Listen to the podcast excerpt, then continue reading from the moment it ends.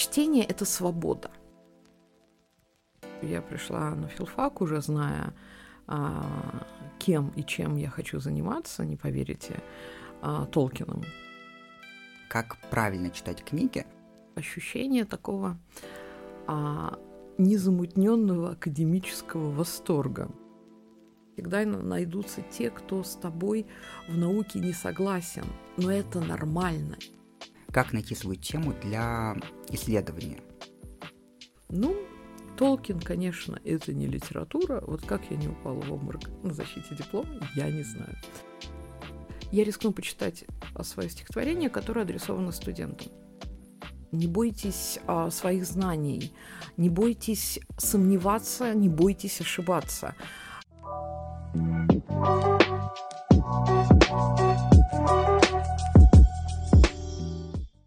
Всем привет, меня зовут Илья Дерезовский, я студент второго курса образовательной программы «Программная инженерия», и это новый выпуск подкаста от Центра академического развития студентов «Научный сеанс».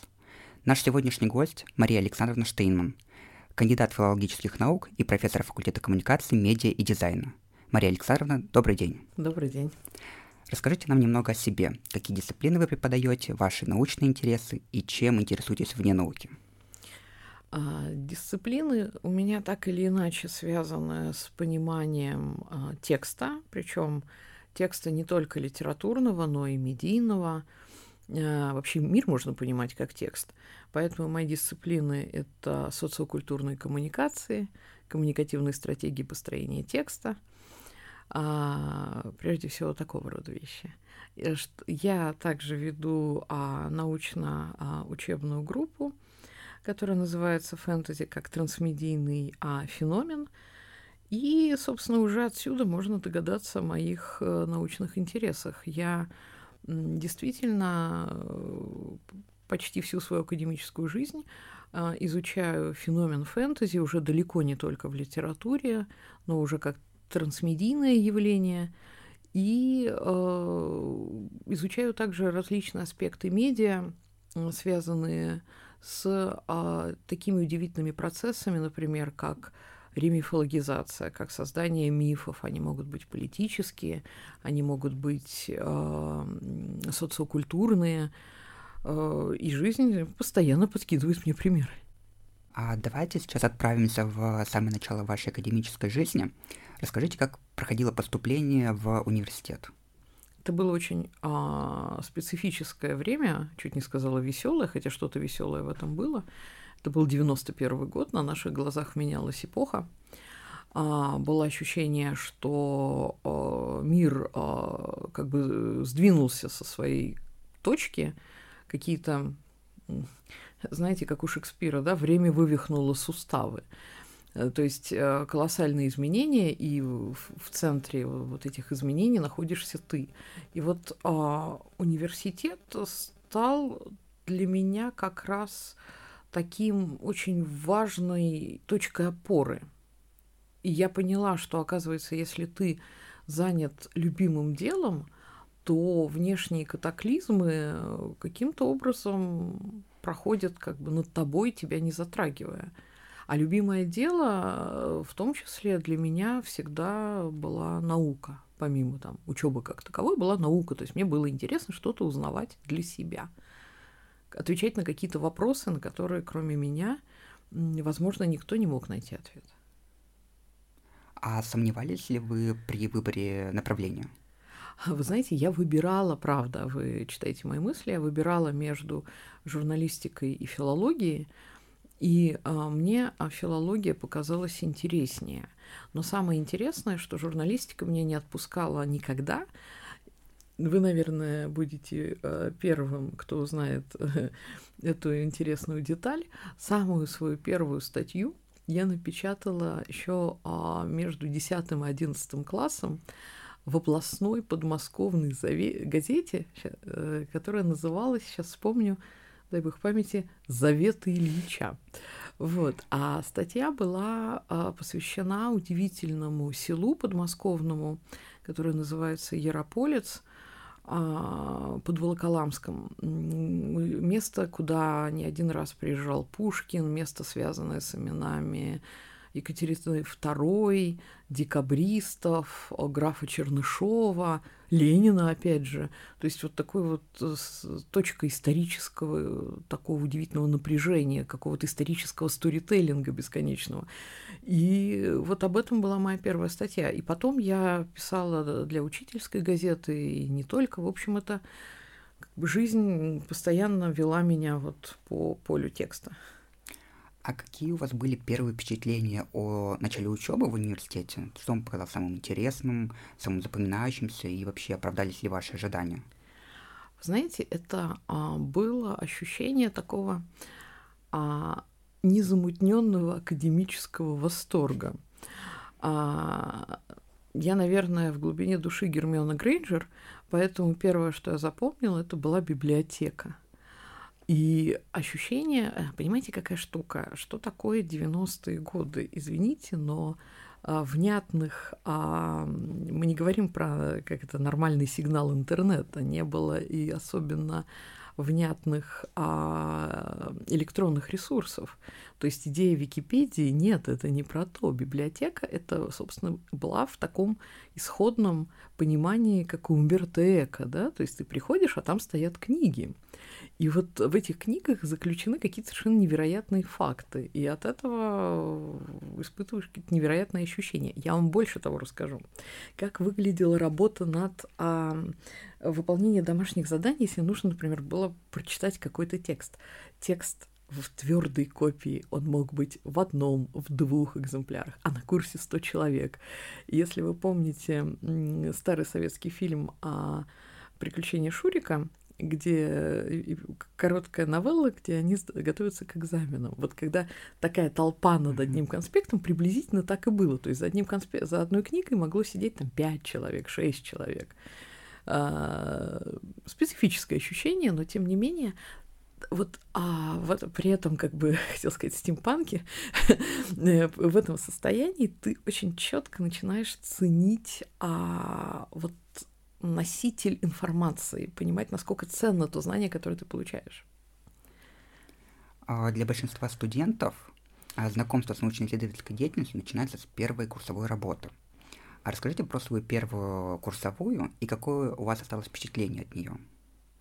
О, это была дивная история. А, так получилось, что я пришла на филфак, уже зная, кем и чем я хочу заниматься, не поверите а, Толкином, «Властелином колец», а, и моя первая курсовая была посвящена символике цвета.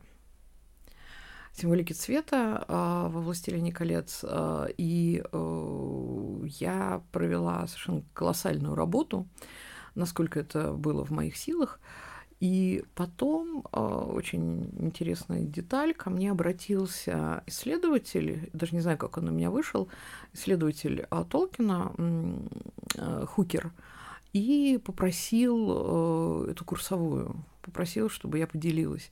И я, вы представляете, не отдала, не поделилась работой только потому, что мне было ужасно неудобно, потому что да, сейчас будет очень смешно, и камин она была написана от руки, тогда принимали курсовые, написанные от руки.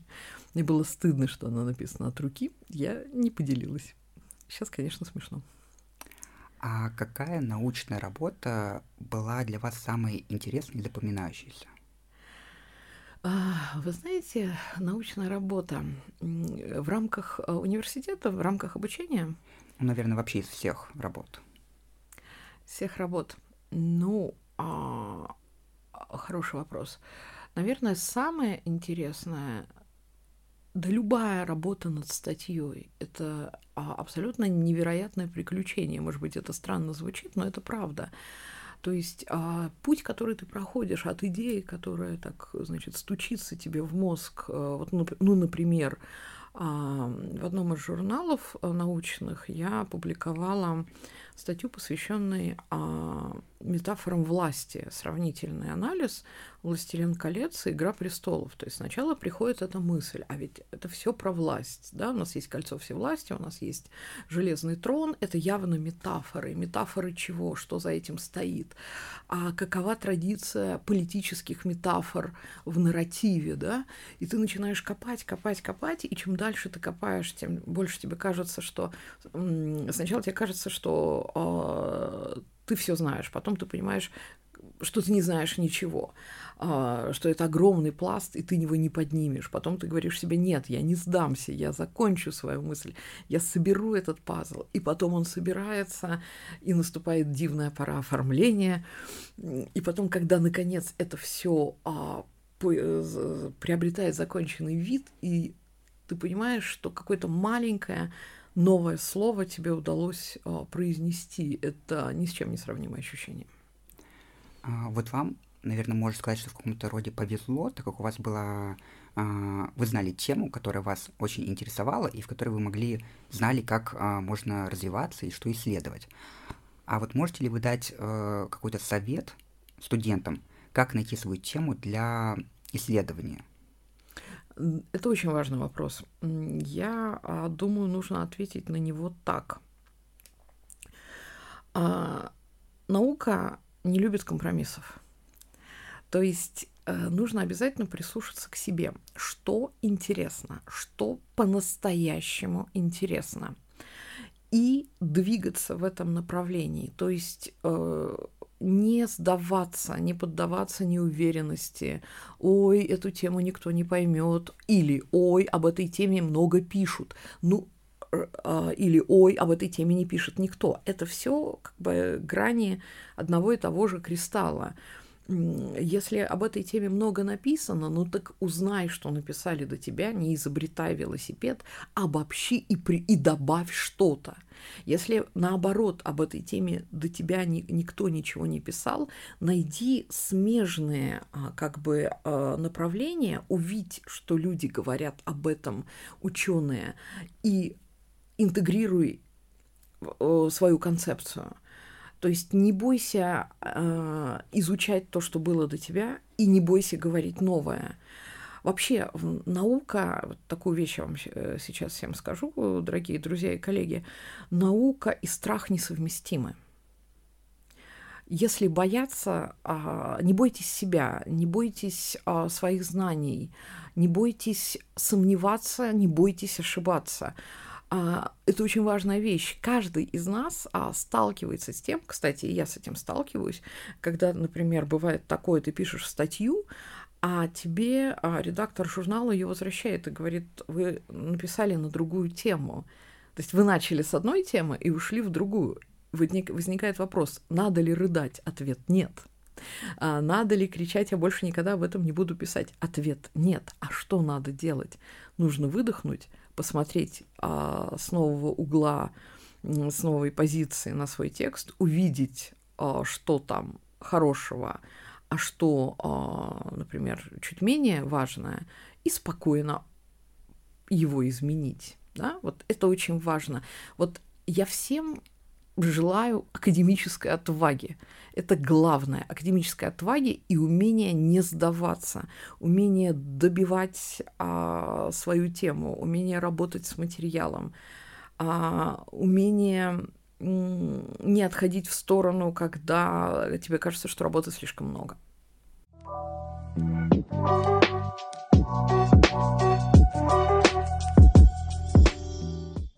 Давайте теперь поговорим о преподавании и работе в вышке. С 2022 года вы являетесь руководителем а, научно-учебной группы «Фэнтези как трансмедийный феномен». Расскажите, чем занимается эта научно-учебная группа? А, это такое мое детище, к которому я очень тепло отношусь. Для меня это очень важно. Почему? Потому что фэнтези жанр, а, который зародился а, ну, мягко выражаясь, э, сейчас я посчитаю, почти сто лет назад. И до сих пор у этого жанра какая-то удивительная судьба. Очень для многих исследователей он кажется чем-то маргинальным, чем-то недостойным изучения. Моя задача исправить эту несправедливость. Это первое.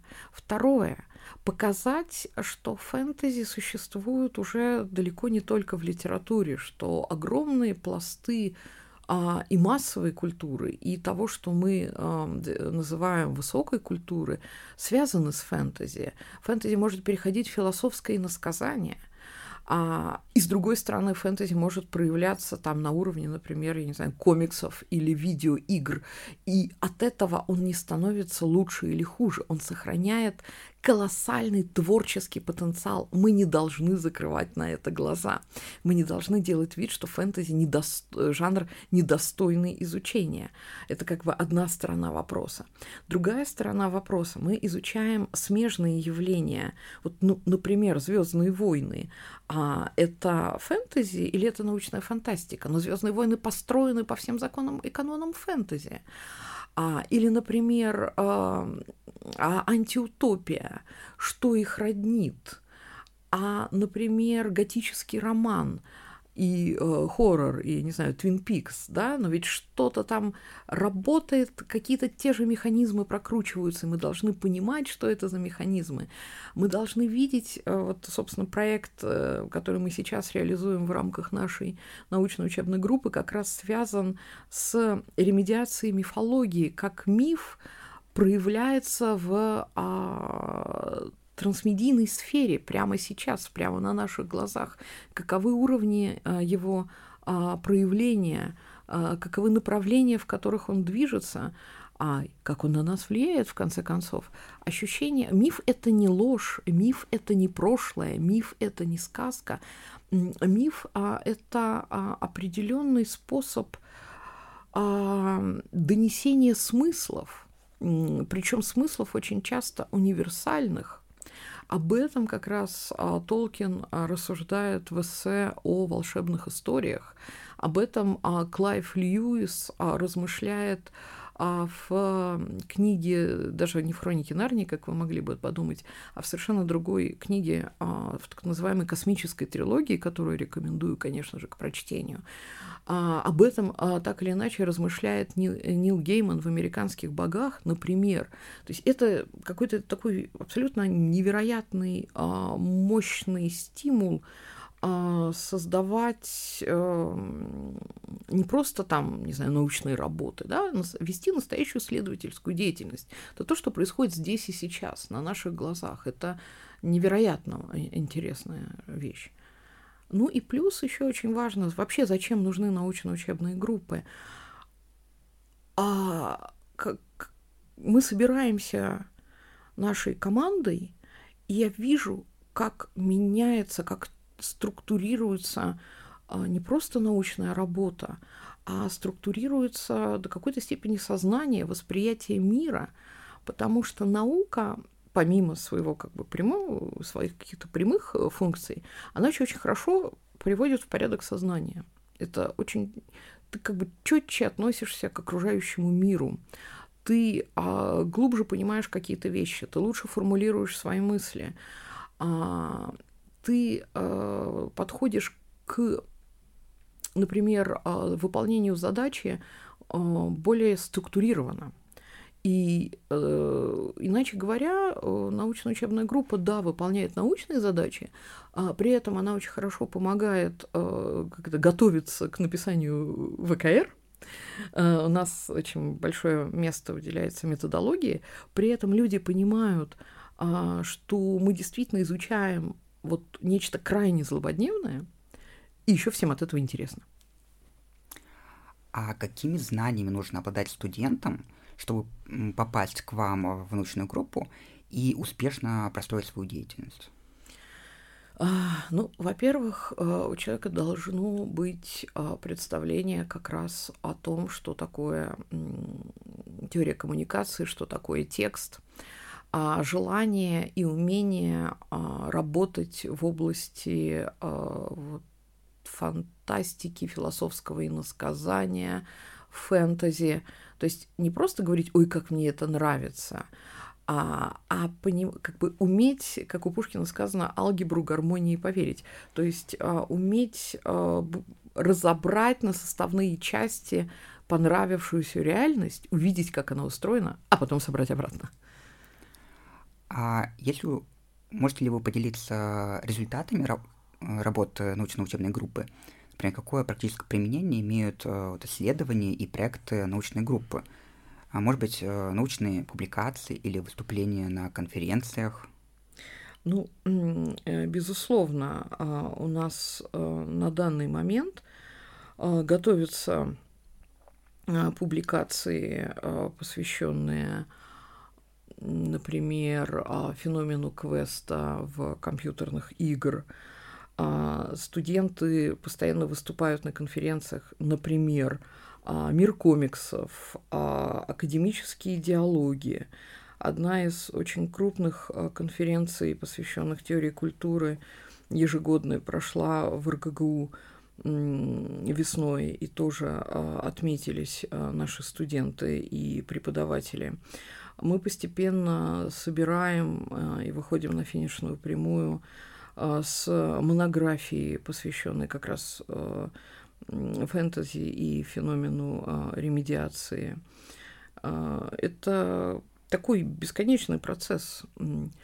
Студент, причем очень важно, например, что студенты готовятся вот к докладам, а у нас встреча происходит два два там, раза в месяц, как правило, и студенты готовятся с какими-то новыми идеями, с новыми а, подходами и с новыми, очень интересно, с новыми объектами. То есть это может быть а, вопрос там, методологии. У нас безумно интересные занятия, связанные с каноном фэнтези, а, связанные с понятием а, дискурсивных моделей, фрейм-анализа, как мы э, архетипов, теории архетипов от Юнга а, до а, там, советских ученых, там, Мелетинского, например.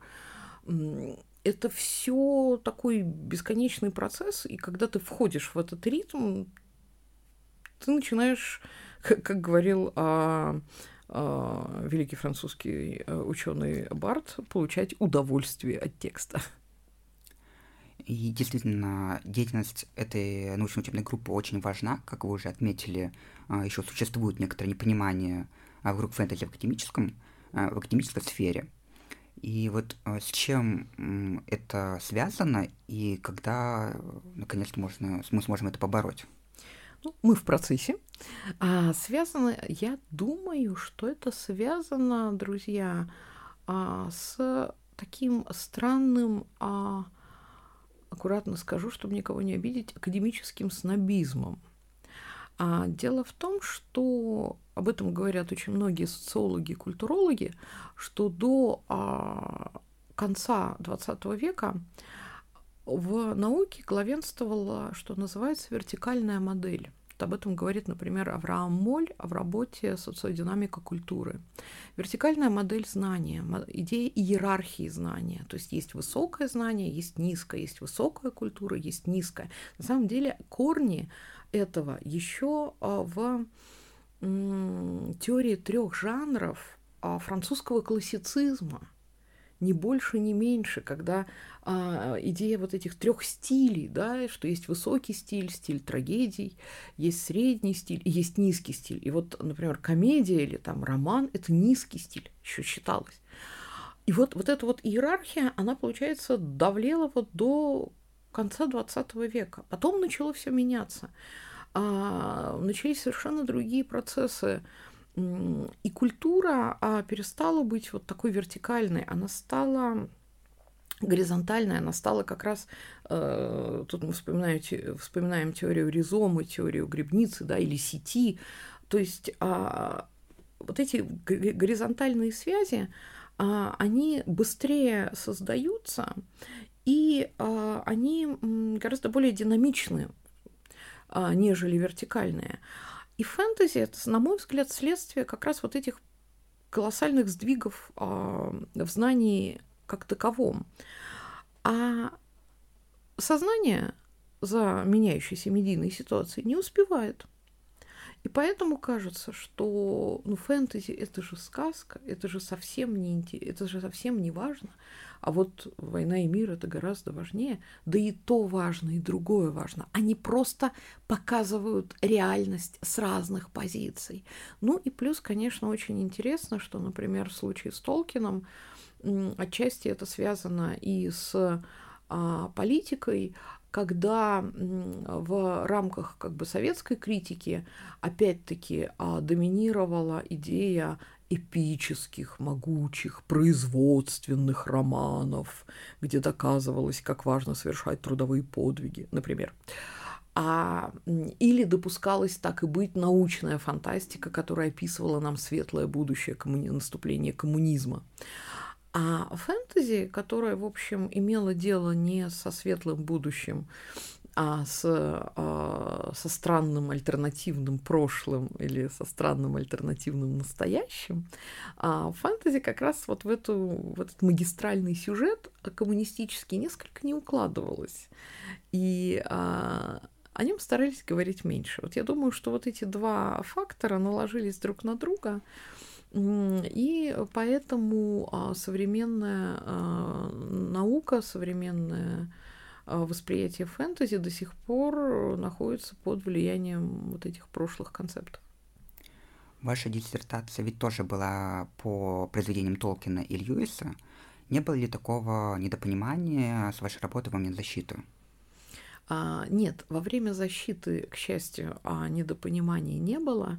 А, да, диссертация называлась э, «Поэтика английской насказательной прозы XX века. Толкин и Клайв Льюис».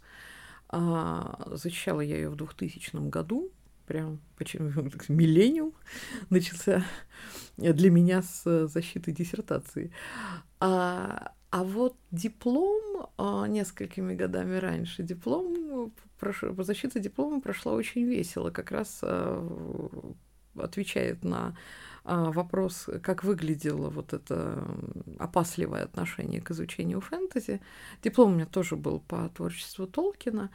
И вот я стою, э, завершаю как бы свое выступление, то есть готовлюсь отвечать на вопросы, дают слово моему научному руководителю, очень известному известной исследовательности, э, очень известной исследовательнице английской литературы, Нин Павловне Михальской, и вдруг она выдает фразу. Ну, Толкин, конечно, это не литература. Вот как я не упала в обморок на защите диплома, я не знаю. А, при том, что, например, э, научный руководитель э, моей диссертации был а, такой очень интересный исследователь и русской литературы, и английской Алексей Матвеевич Зверев – и вот у него как раз была основная задача, такая же, как у меня сейчас с моими студентами. Я как бы продолжаю эту академическую традицию, не подавить интерес, но при этом научить очень четко аргументировать доказывать каждую свою позицию, каждую идею, понимать, что э, всегда найдутся те, кто с тобой в науке не согласен, но это нормально. Нужно уметь убеждать, настаивать на своем, приводить аргументы.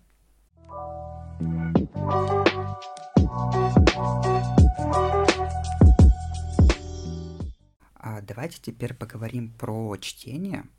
Расскажите, как вы обычно читаете книги? А может быть, у вас есть свои привычки или ритуалы, которые помогают максимально погрузиться в книгу и ее содержимое? Да, интересно.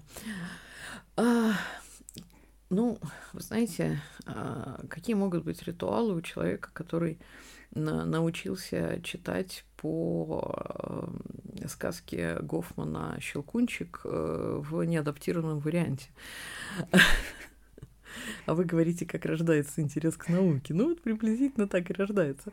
На самом деле, основное, что я могу сказать, а опять же говоря словами Ролана Барта, нужно не бояться получать удовольствие от текста. У Ролана Барта есть очень важное эссе, которое называется «Удовольствие от текста». И оно как раз предполагает, что мы не боимся а, текста, мы не боимся литературы, мы не воспринимаем это как, некое, а, как некую мрачную обязанность. Мы абсолютно вольны понимать ее так, как считаем нужным. То есть э, лучший ритуал для чтения – это воспринимать это как некое путешествие, как некое погружение. А, и не мешать самим себе э, видеть э, в тексте то, что кажется важным. Ведь на самом деле книга, напечатанная на бумаге, может быть в единственном экземпляре, а книг как бы произведений, текстов, которые вы прочтете, может быть бесконечное множество. Потому что каждый увидит в этом что-то свое, не знаю, там хоть в э, Евгении Онегине Пушкина, да, миллионы существует одна книга, одно произведение, но существуют миллионы прочтений. И каждое справедливо. Не бойтесь себя, когда вы читаете. Не пытайтесь загнать себя в рамки, я не знаю, школьного восприятия. И тогда любая книга будет вам интересна. Не бойтесь, а, как сказать, не бойтесь, наверное, не соответствовать чьим-то представлениям о себе, когда вы читаете. Будьте свободны. Чтение – это свобода. Это в том числе свобода интерпретации. Мне кажется, это главное. Ну, еще одна деталь, э, связанная с технологией получения удовольствия от текста. Не бояться выходить за рамки стереотипов. Э, например, на своем а, YouTube-канале, который называется Creative Space, я разбираю со своей аудиторией привычные тексты, а с непривычных э, как бы ракурсов рассматривать э, мы их учимся. Например, а, мы берем «Войну и мир», скажем, Наташа Ростова. Вся правда о Наташе Ростовой. Какая она была на самом деле? Это не а, интерпретации, это работа с текстом Льва Николаевича, но при этом я вытаскиваю такие сюжеты и такие повороты, которые обычно, например, в школе проскакивают на всех парах. Или а, человек э, может не заметить. Мы же должны в себе э, как бы выстраивать эту способность а, видеть интересное. Или а почему, например, Соня и Николай объясняются, объясняются друг другу в любви и целуются а, на святке, когда они переодеты оба. С чем это связано? О чем это говорит? В чем тайный смысл вот этого перевернутого мира, в котором они оказываются? А, или о чем на самом деле письмо Татьяны Онегину? какие там а, заложены скрытые отсылки Пушкиным, и почему а, это письмо, кстати, было написано по-французски, почему это письмо а, предопределило а, дальнейшую судьбу Татьяны, как она как бы нечаянно программирует свою собственную, как она программирует свою собственную реальность и э, о чем на самом деле ответное письмо Онегина ей. То есть э, вот я делюсь с вами вот этим как бы свежим взглядом на литературу, которая от этого ничего не теряет, а наоборот э, только приобретает какую-то яркость и, может быть, даже интерес и значимость для читателя. А есть у вас совет, э, как правильно читать книги, чтобы получать не только удовольствие а, от чтения, но и извлекать а, пользу в академическом плане, например, найти новую тему для исследования или усовершенствовать свои навыки как э, научного исследователя? Да, здесь как раз э, существуют некоторые а, такие лайфхаки, которые могут быть полезными. А, во-первых, я советую всегда, если вы читаете с экрана, обязательно а, делать закладки, ну это можно и в обычной книге делать, и выделять цветом, а, причем разным цветом, основные моменты, чтобы потом их легко находить. Второе, если вы работаете для статьи, не ленитесь, вот это прям очень важно, не ленитесь завести отдельный файл, а, например, вордовский, куда вы будете э, скачивать отрывки, нужные вам цитаты, и, внимание, друзья, это самое главное, сразу указывать страницы и издания, потому что, когда вы, э, вы э, пишете, не знаю, курсовую, диплом, статью, проект, и вам нужно ставить ссылки, вы потом не, не всегда сможете найти, где там было что-то, что важное. И вот эта вот а, подготовительная работа, которая может быть кажется вам нудной, на самом деле не нудная, а очень-очень полезная. Дальше. А отдельно я всегда советую искать пересечения между разными статьями интересными и, скажем, а, какими-то идеями, которые вы, я не знаю, прочитали а, в художественной литературе, а, в научно-популярной, но как бы видеть, где научные корни этого. И такие вещи всегда нужно фиксировать. Еще очень важно, когда вам приходит хорошая мысль, вы не поверите, она может прийти только один раз ее нужно сразу записывать, потому что по-настоящему хорошая идея вам кажется очень простой и понятной. И вы подумаете, боже мой, я про это не забуду, это слишком очевидно. Так вот, чем более очевидная идея вам приходит, тем больше шансов, что если вы ее не зафиксируете, вы ее потеряете. А, обязательно записывайте. Вообще, я очень советую относиться, вы не поверите, с уважением а, к собственному научному и креативному потенциалу. А, вы этого, извините, чуть не сказала рекламную фразу, вы этого достойны, но это правда. Если вам приходят хорошие идеи, не бойтесь их записывать. А не, часто мы думаем, о, да, об этом кто-нибудь уже подумал, об этом кто-то уже сказал. Может быть, но одна идея часто тянет за собой следующую, потом следующую, следующую. Фиксируйте, научитесь доверять себе, в том числе в науке. А что вы можете порекомендовать э, для студентов для чтения? Думаю, это будет очень э, важный и ценный совет. Э, например, можно несколько книг для саморазвития и несколько книг таких для отдыха и вдохновения. Ну, для саморазвития я как-то, ну, внимание, детям до 16. Эта книга, возможно, перевернет вашу жизнь. Вы все задумались, что же это за книга, не поверите а Владимир Яковлевич Проб «Исторические корни волшебной сказки». Замечательное чтение на ночь, как сказала бы Гермиона Грейнджер. А, я очень советую а, такой принять вызов и почитать, а, я даже не знаю, это одновременно и научное чтение, и а, научно-популярное, и это при этом невероятной мощи интрига, я очень советую а, прочитать «Имя Розы» Умберто Эко. Притом а, здесь а, автором задумана ловушка. Сначала все начинается очень мило и быстро, сюжет разворачивается, вы найдете там знакомых героев, не поверите, а какие еще могут быть герои, если одного зовут Вильгельм Баскервильский, а другого Адсон? А, а потом внезапно а, а, повествование, история, да, а, начинает буксовать, и на, на нас обрушивается какое-то безумное описание на десятки страниц. Э, вообще, что это? А это ловушка Умберто Эко. Он сказал, что а, только те, кто ее смогут преодолеть, вот такое вне, погружение в средневековье внезапно, только те, кто смогут это преодолеть, дальше а, пол, вернуться вот в этот мир а, очень интересный а, этого самого аббатства затерянного в горах с библиотекой. Вообще библиотека Умберто Эко – это же метафора интернета на самом деле. А, и вопрос, а, что, этот, что интернет а, может давать какие-то невероятные а, а, вести к каким-то открытиям или, или нести угрозу.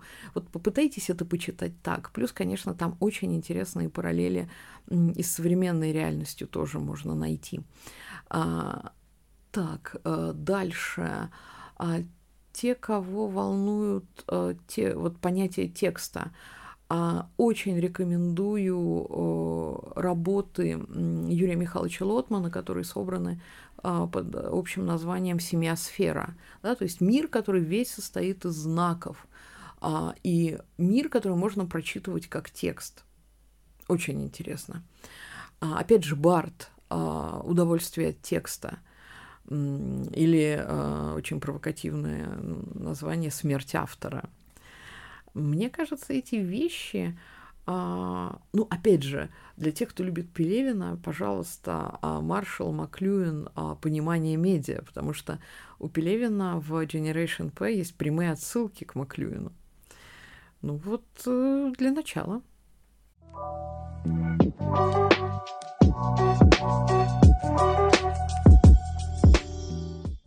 Мария Александровна, расскажите историю из жизни, которая так или иначе связана с вашей академической деятельностью, а, историю неудачи или историю, за которую вам, возможно, даже стыдно. Провокативно. Но это очень важно, согласна. Ну, э, самая первая история неудачи, не поверите, это э, в университете одно из самых моих первых, если не самое первое выступление на научной конференции, когда, э, во-первых, возможно, я сама была не слишком точна в каких-то своих выкладках. Ну, я очень волновалась, это нормально. А во-вторых, была очень э, unfriendly, такая недоброжелательная атмосфера а среди остальных коллег, которые были меня старше. Кстати, именно потому, что я говорила о фэнтези. И это было такое мощное пренебрежительное отношение к моей теме. Я это помню до сих пор. И да, это было ощущение э, такого поражения. Вы знаете, что мне помогло с этим справиться? Ну, хочется сказать, что упрямство академическое, но ощущение внутренней правоты. Я точно знала, что я не халтурила э, в своем докладе. Я точно знала, что я проделала большую работу. Я не собиралась людям, которые ко мне пренебрежительно отнеслись, я не собиралась э, как бы дарить им э, вот эти свои усилия. Но при этом я понимала, что где-то я была а, не права, то есть где-то я что-то сказала не точно. И безумно расстроилась, я помню, но я просто взяла себя в руки и посмотрела этой реальности в глаза. Вот с одной стороны, несправедливость, а, аудитории, да, предвзятость, а с другой стороны, какие-то мои ошибки, я просто для себя поняла, что в дальнейшем, например, готовясь к конференции, я обязательно буду выписывать тезисы на листочек, какие-то основные положения, которые не обязательно читать вслух, но которые очень помогают, когда мысль э, уходит, э, как-то уходит далеко, да, лирическое отступление, может завести нас далеко. И вот для того, чтобы этого не было, должен быть вот какой-то внятный, а, внятный план, а, внятные тезисы. Я напомню, что на тот момент а, понятие PowerPoint э, еще не существовало. Самое страшно сказать, господи, как давно это было. Но зато это очень здорово. Вдруг э, в какой-то момент э, будет сбой в подаче электричества, а вы тогда устно сможете рассказать. Вот, это первый момент. А еще один момент был э, тоже связан с конференцией, тоже его вспоминать достаточно сложно, когда я была организатором а, секции, и вдруг э, в аудитории появился человек, который был очень негативно настроен ко всему, и вот просто назревал скандал. И опять же, меня спасло только самообладание, потому что я не дала этому человеку перехватить инициативу.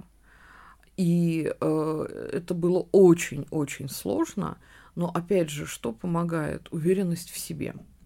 Потому что такого рода провокативные, ну, как, э, знаете, говорят, плохая конференция, на которой нет фриков.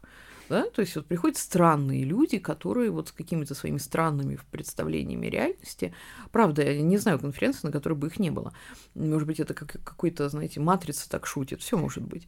Но вот, а, опять же, они очень чувствительны к спокойному, а, формально доброжелательному, но при этом очень твердому отношению.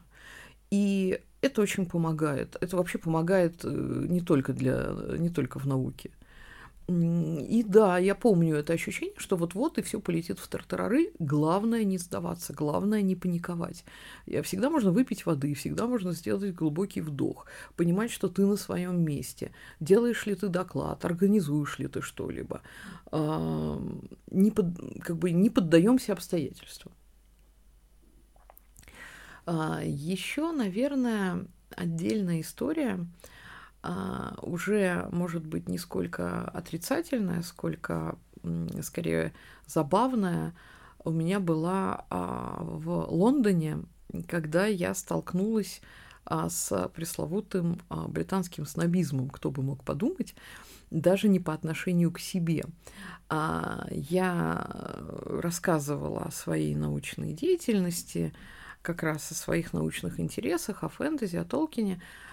И в аудитории были два таких очень-очень пожилых человека, такая семейная пара, которая сообщила, что она из как раз города Блумфонтейн, тот самый, который в Африке. Я говорю, о, это же тот самый город, где родился Толкин.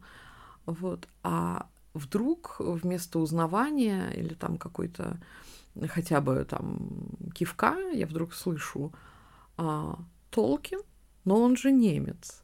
И это, а это ровно то, о чем Толкин писал в своих письмах. Его очень волновала история его фамилии и вот эти его как бы определенные немецкие корни, ну не его собственные, да, а вот как бы семейные, далеко уходящие как бы в глубь истории. И вот этот такой забавный снобизм Толкин, он же немец. Я говорю, отнюдь, сказала я. Он гордость Англии и не только ее.